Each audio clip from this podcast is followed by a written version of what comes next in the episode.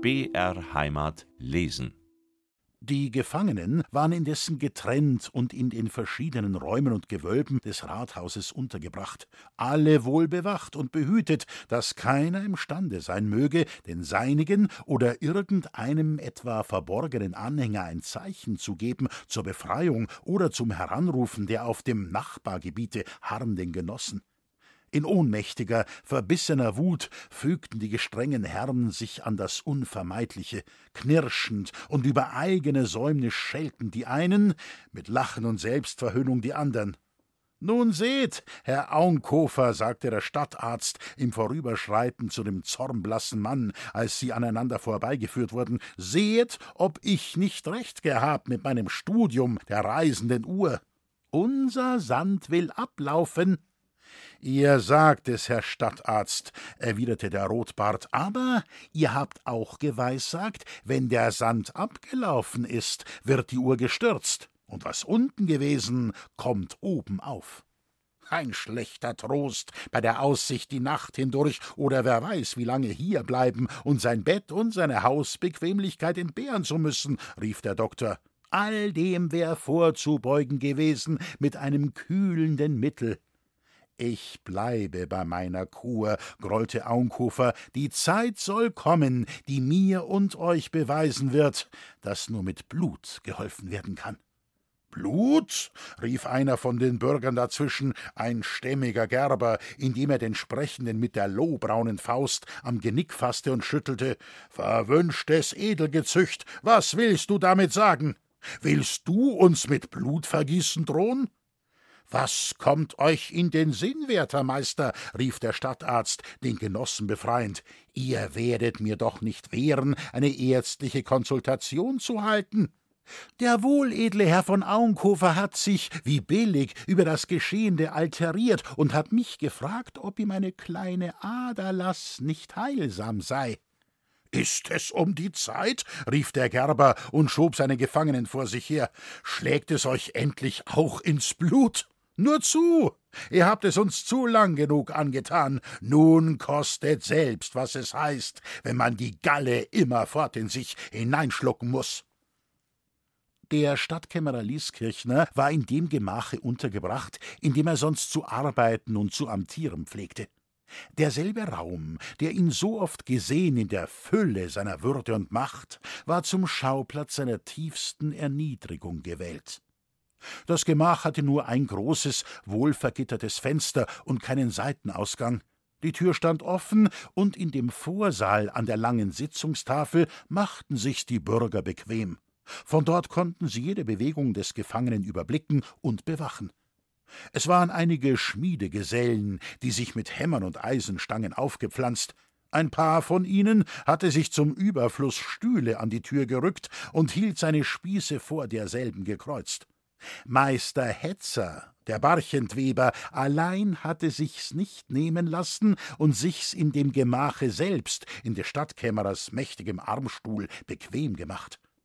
Auf der Tafel im Vorsaal zeigten die herumstehenden Becher und Krüge, dass die Wächter wohl darauf bedacht waren, sich für eine lange Weile ihres Geschäfts mit reichlichem Trunk zu entschädigen.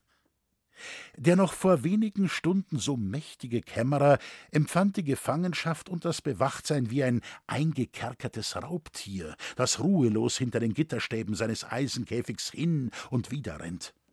Der Weber hatte sich lange daran ergötzt, ihn durch Stachelreden zu reizen und in spöttischen Worten fühlen zu lassen, dass er, der so lange sein Gebieter gewesen, nun sein Untergebener geworden.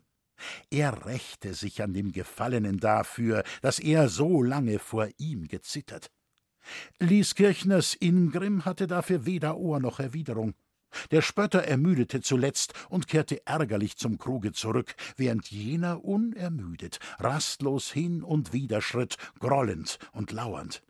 Sein kühner Geist gab das Spiel noch nicht verloren, noch hoffte er auf eine Wendung, auf eine Möglichkeit des Entrinnens und mit ihr tauchten neue Pläne, neue Verwicklungen empor, wenn auch wie Feuermeteore wild aufflammend und im ersten Lodern erlöschend. Aber Sekunde um Sekunde, Stunde um Stunde kroch an ihm vorüber, keine brachte, was er so heiß ersehnte, und im steigenden Unmut warf er sich endlich auf die an der Wand angebrachte Umlaufbank.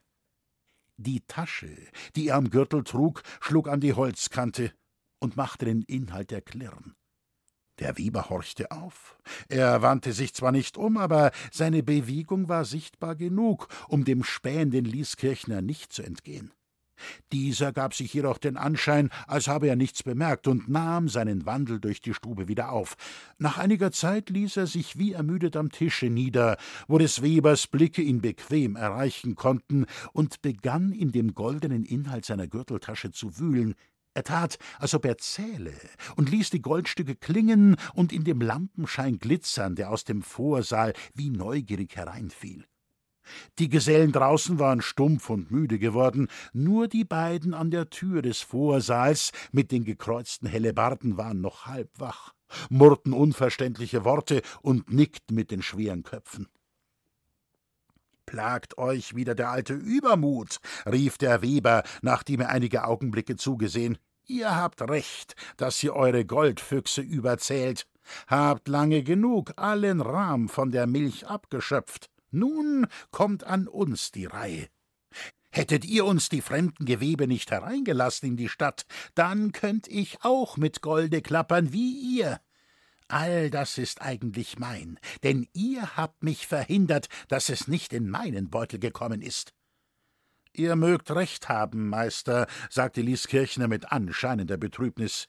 Ich fange an zu begreifen, welch ein Tor ich war, mich auf einen solchen Wechsel der Umstände nicht besser vorzusehen.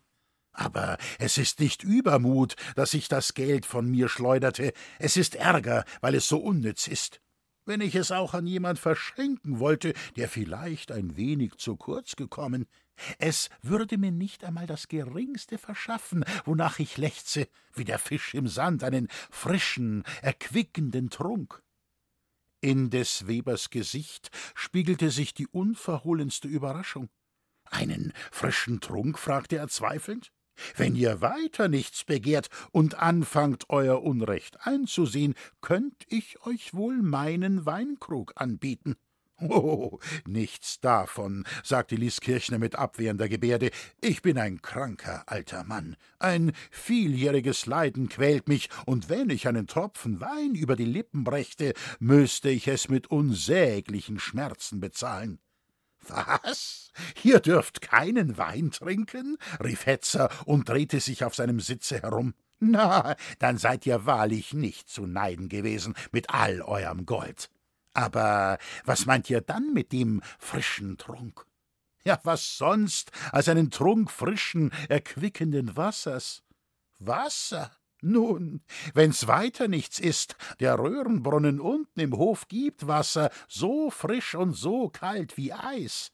Es ist ja Christenpflicht, dass man die Durstigen tränken soll, und wenn ihr doch einmal glaubt, dass euch das Gold nichts mehr nütze. Er hielt beide Hände aneinandergelegt gegen Lieskirchner hin, dass sie eine Art Schüsselchen bildeten. Ein gierig grinsendes Lachen verzerrte sein Gesicht.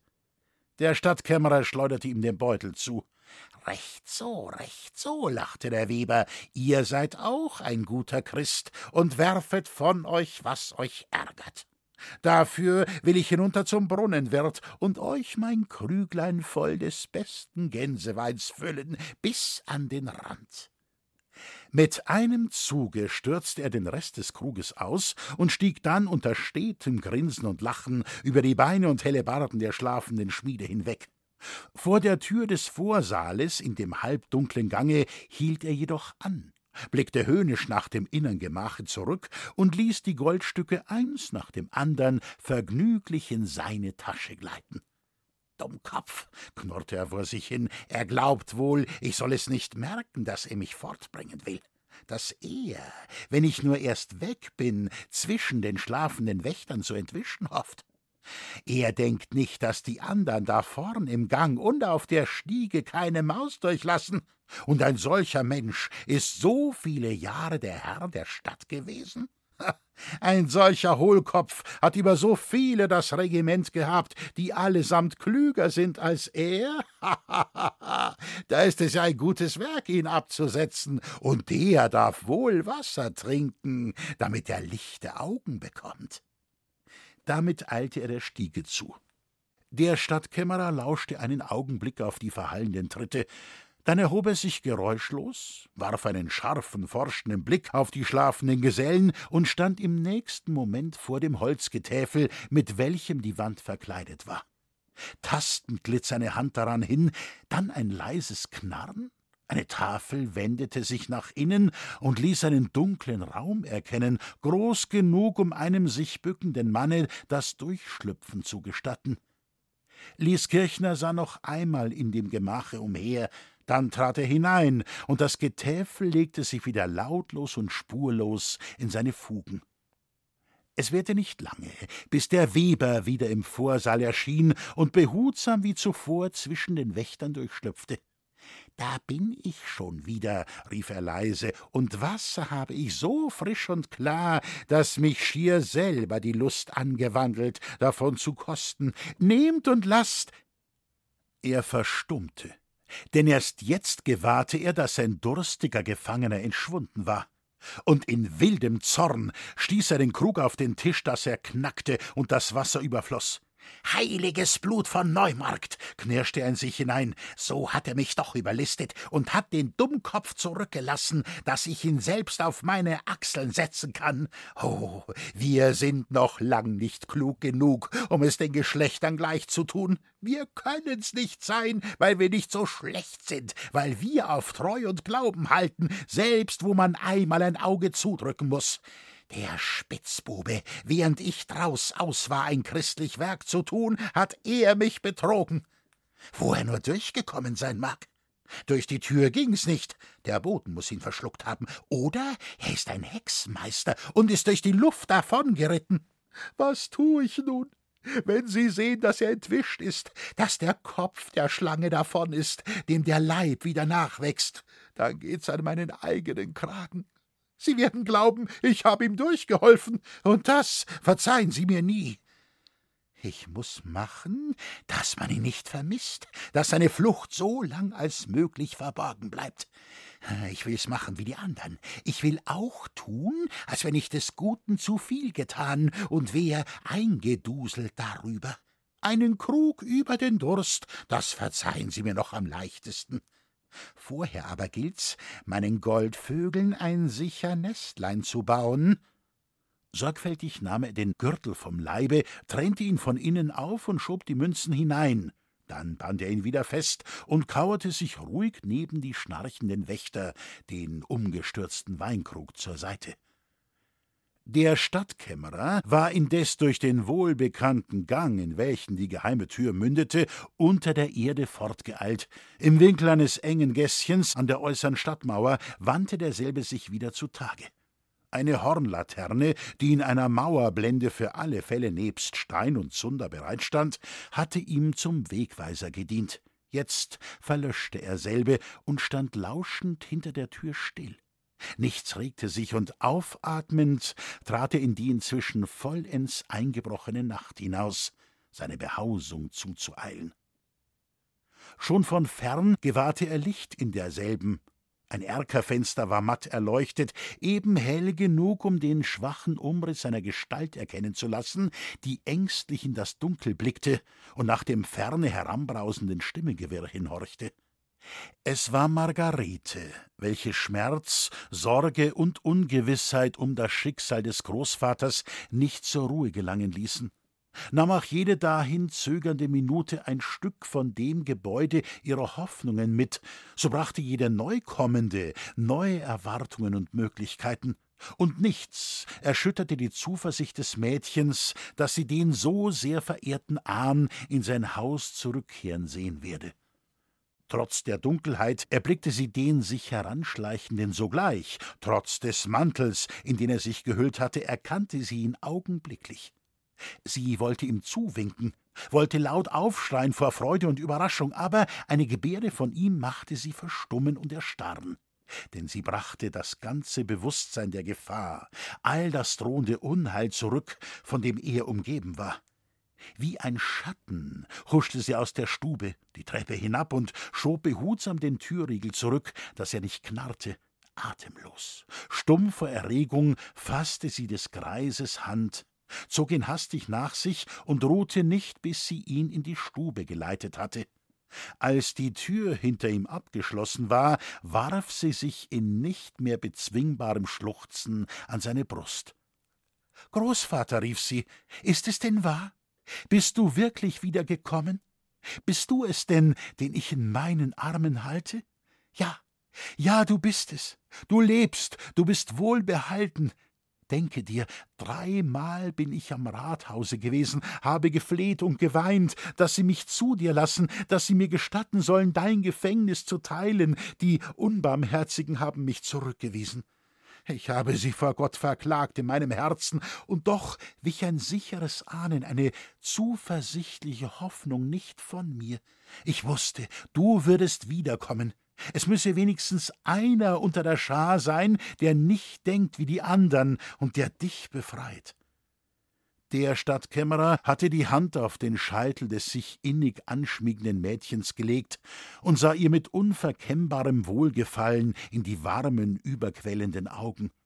So viele Liebe tat ihm wohl, und wie ein später Sonnenstrahl über den Abendhimmel eines Gewittertages flog ein Widerschein von Milde über seine strengen Züge.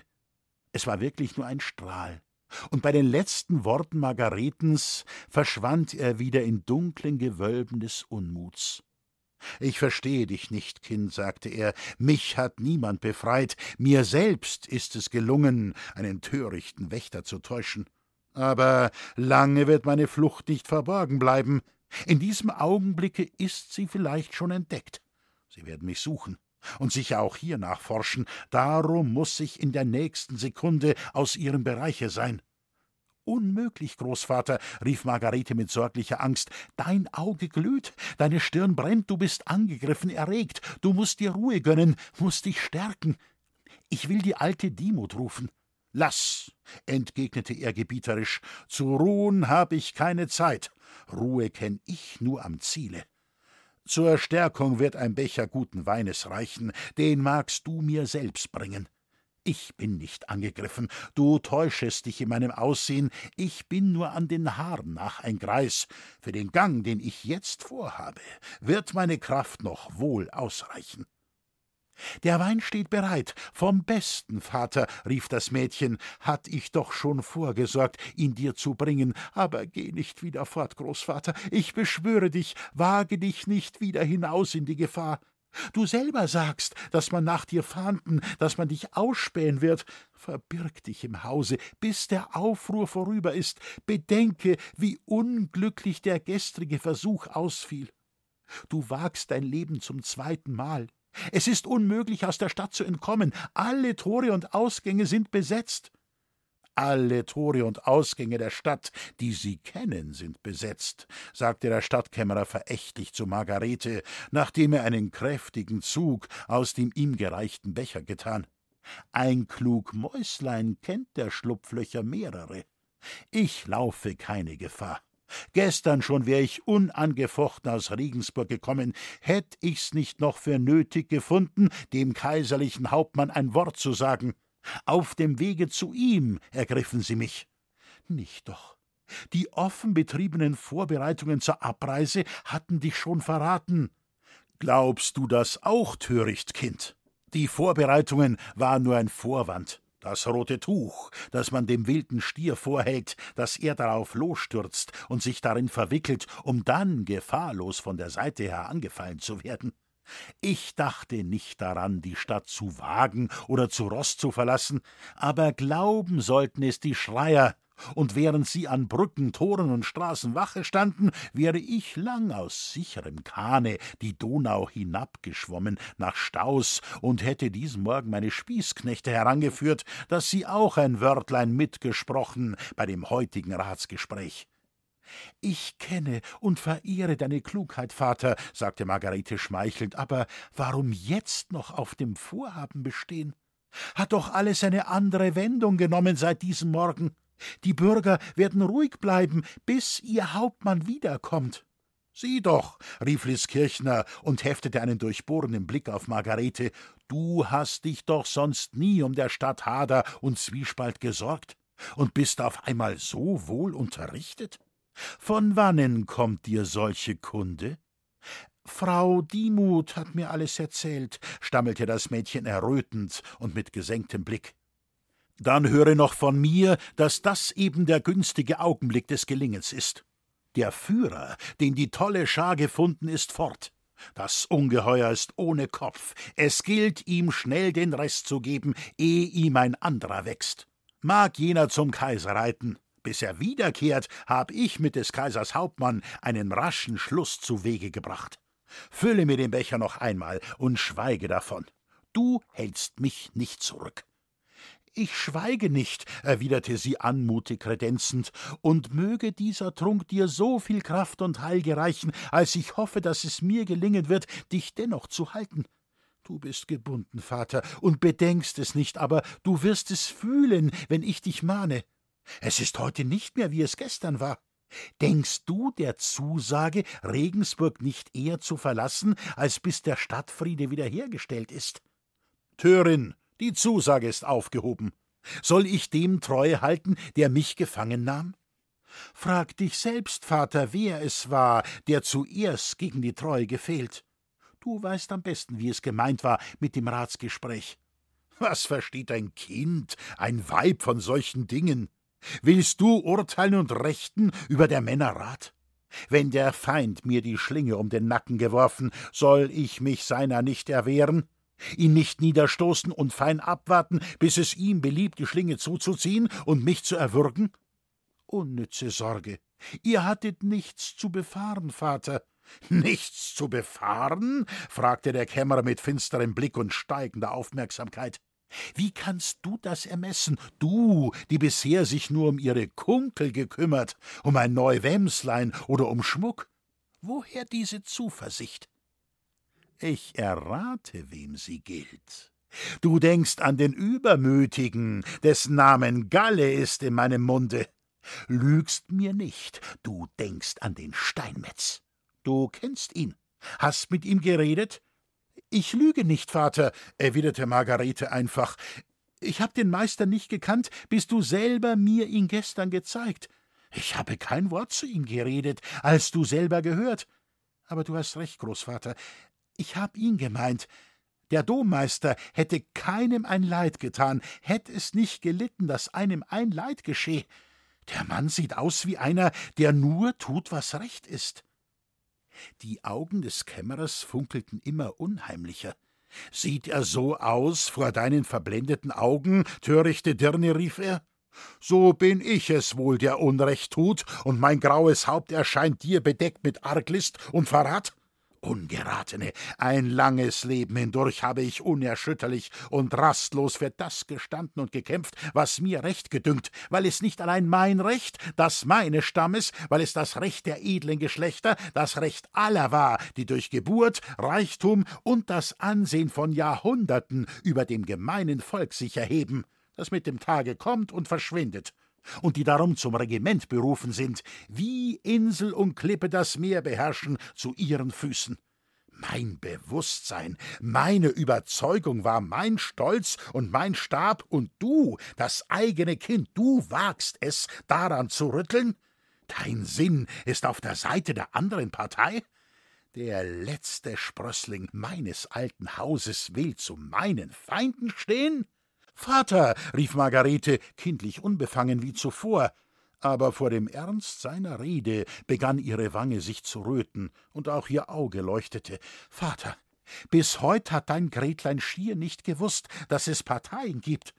Deine Liebe hat mich davor bewahrt, und meine Kindheit ist mir vergangen wie in einem unnahbaren Zaubergarten, von dem die Märlein sagen.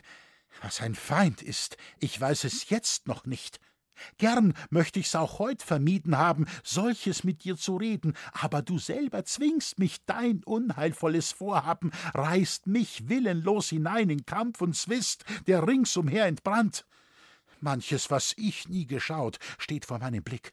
Was ich geahnt, beginnt mir heller zu dämmern und heller, ist mir, als stünd ich auf hohem Bergesgipfel und sähe hinaus und hinab über Ströme, Meer und nie gesehene Lande.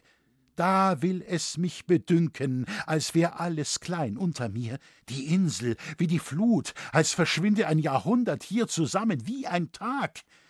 Es ist etwas in mir, was ich nie gekannt, das ruft mir zu, dass die Welle auch den Felsen unterwühlen und stürzen kann, dass Gott keinem ein Vorrecht gegeben, dass es herrschen möge über das andere. Ich kann nicht fassen, warum es ein so groß Unrecht sein soll, so der Bürger mit seinem Fleiß und seiner Kunst nicht bloß dienen, so er das gleiche Recht haben will wie das gleiche Recht, rief Liskirchner außer sich. Das sagst du, und das Wort stirbt nicht auf deinen Lippen? Ha! Der bloße Gedanke, dass es je so kommen könnte, wär imstande, mich irre zu machen an Gott und seiner Vorsehung. Die Zünftler, diese Handwerker, diese schmutzigen Arbeiter sollten sich jemals so weit erheben, sich neben uns zu stellen? Sie dürften es, und die Hand, die sie hinunterstößt, wie der Belagerte den anstürmenden Feind von der Leiter stößt? Sie beginge wohl gar ein Unrecht, ein Verbrechen? Wisse denn, diese Hand hier scheut nicht zurück vor solcher Tat, und wenn keiner es wagt, ich, ich stürze die heranklimmenden Rebellen in die Tiefe zurück, in die sie gehören, auf meinem Grabe mag einst geschehen, was da will. Über mir mögen sie Platz nehmen, auf den Stühlen des Rats und der Edlen, aber neben mir nie. Solange ich atme, nie. Großvater, nenne mich nicht so. Wär ich das in Wahrheit, du hättest das nicht zu sprechen vermocht, heißt es doch, dass man an der Frucht erkenne, von welcher Art der Stamm aber mir geschieht nur, was mir gebührt, und was ich gepflanzt, ist meine Ernte.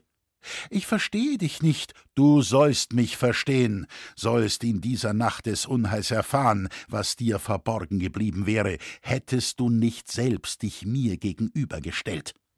Dein Vater war mein einziger Sohn, mein Stolz und meine Hoffnung, in meinen Gedanken erzogen, aufgewachsen nach meinem Sinn als Träger und Vollender manch großen Entwurfs.